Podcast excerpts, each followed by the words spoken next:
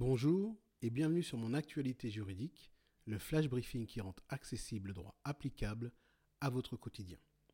Cette semaine, nous parlons du droit au déréférencement et particulièrement de récentes décisions du Conseil d'État. Le droit au déréférencement, qui est également appelé droit à l'oubli ou droit à l'effacement, fut créé par une décision de la Cour de justice de l'Union européenne en 2014. Il permet à un citoyen de l'Union européenne de demander aux moteurs de recherche Internet de supprimer dans leurs résultats les liens vers des pages web le concernant. Aujourd'hui, le droit au déréférencement est visé à l'article 51 de la loi Informatique et Liberté du 6 janvier 1978, dans sa version issue de l'ordonnance du 23 novembre 2018, ainsi qu'à l'article 17 du Règlement général sur la protection des données, également dénommé RGPD. En France, lorsqu'un particulier veut obtenir le déréférencement de liens vers des pages web publiées par de tiers et concernant des données à caractère personnel le concernant, il doit d'abord saisir l'exploitant du moteur de recherche. En cas de refus de sa demande, il peut alors saisir soit le juge judiciaire, soit la Commission nationale de l'informatique et des libertés, c'est-à-dire la CNIL, pour qu'elle ordonne à l'exploitant du site Internet de procéder au déréférencement des liens contestés. Si la CNIL rejette également cette demande, l'intéressé peut alors contester cette décision directement devant le Conseil d'État.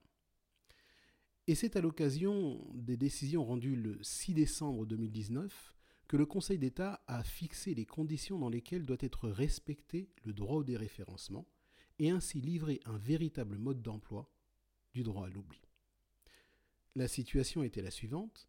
Huit personnes avaient demandé à Google, pour des raisons différentes, le déréférencement de liens accessibles suite à une recherche effectuée en fonction de leur nom et conduisant à des pages web où figuraient des données les concernant.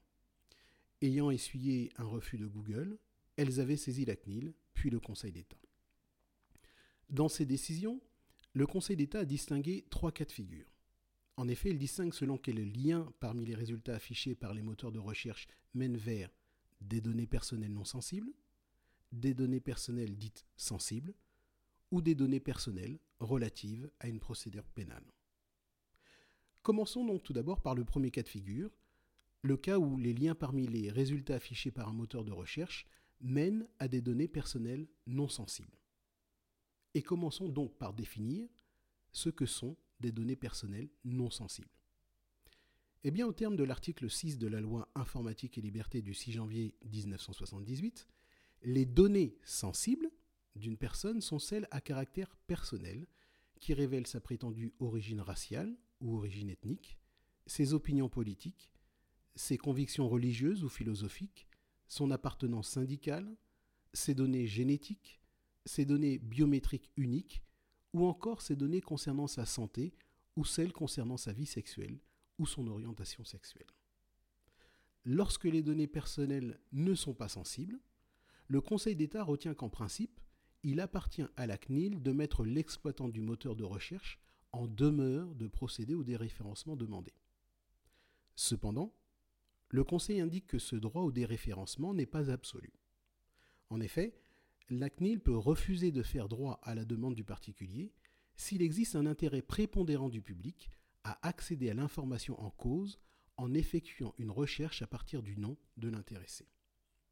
En somme, ce que fait le Conseil d'État, c'est de mettre en balance le droit au respect de la vie privée de l'individu qui sollicite le déréférencement et la liberté d'information. Le droit au respect de la vie privée pour le particulier et son droit à ce que ses données personnelles non sensibles ne soit pas connu du public. Quant à la liberté d'information, c'est le droit du public à connaître de ces informations non sensibles. Dans cette mise en balance, et afin de déterminer quel droit l'emporte, à savoir le droit au respect de la vie privée ou la liberté d'information, le Conseil d'État utilise trois facteurs que sont tout d'abord les caractéristiques des données personnelles en cause, c'est-à-dire la nature de ces données, leur contenu, leur caractère plus ou moins objectif, leur exactitude, leur source, les conditions et la date de leur mise en ligne, ainsi que les répercussions de leur référencement pour le particulier.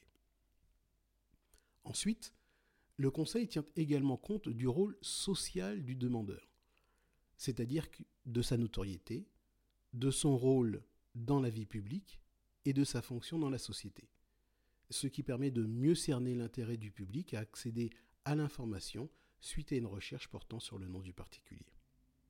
Enfin, troisième facteur, le Conseil apprécie les conditions d'accès de l'information en cause. Il s'agit ici de savoir si l'on accède facilement à l'information à partir d'une recherche portant sur des mots-clés ne comportant pas le nom du particulier. Dans ce cas, le droit à la liberté d'information sera moins affecté par un déréférencement. De même, si le particulier a lui-même rendu les informations publiques, l'atteinte à la vie privée paraîtra moins caractérisée. Sur la base de ces critères, dans deux décisions du 6 décembre 2019, le Conseil d'État a décidé dans un premier arrêt que l'intérêt du public à accéder à des informations concernant l'activité et les coordonnées professionnelles d'un médecin généraliste est prépondérant et justifie donc le refus de la CNIL de procéder au déréférencement des liens menant vers ces informations. Dans un deuxième arrêt, en revanche, le Conseil d'État a décidé qu'un particulier est fondé à demander le déréférencement de liens menant vers des pages web concernant le brevet d'invention qu'il a déposé et mentionnant son adresse personnelle.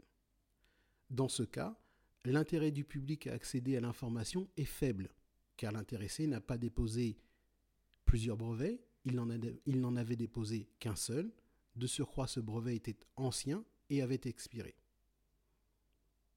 Par conséquent, les autres chercheurs qui souhaiteraient prendre son attache pouvaient accéder à ces informations sur la base d'une recherche portant sur les champs dont relèvent ces travaux. Voilà, c'est tout pour aujourd'hui. On se retrouve mercredi prochain pour aborder le cas où les données personnelles vers lesquelles mènent les liens sur le web sont des données sensibles. D'ici là, suivez-nous sur Twitter, nous sommes at getlegal, G-A-I-T-L-E-G-A-L. Faites-nous savoir que vous appréciez ce flash briefing en nous laissant des étoiles et activez la skill Mon assistant juridique sur votre enceinte connectée, votre application ALEXA e sur votre smartphone ou tout autre appareil doté de l'assistant vocal ALEXA, e et ce pour obtenir des définitions, de l'information juridique sur vos questionnements, ainsi que des fiches explicatives détaillées. Merci et à mercredi.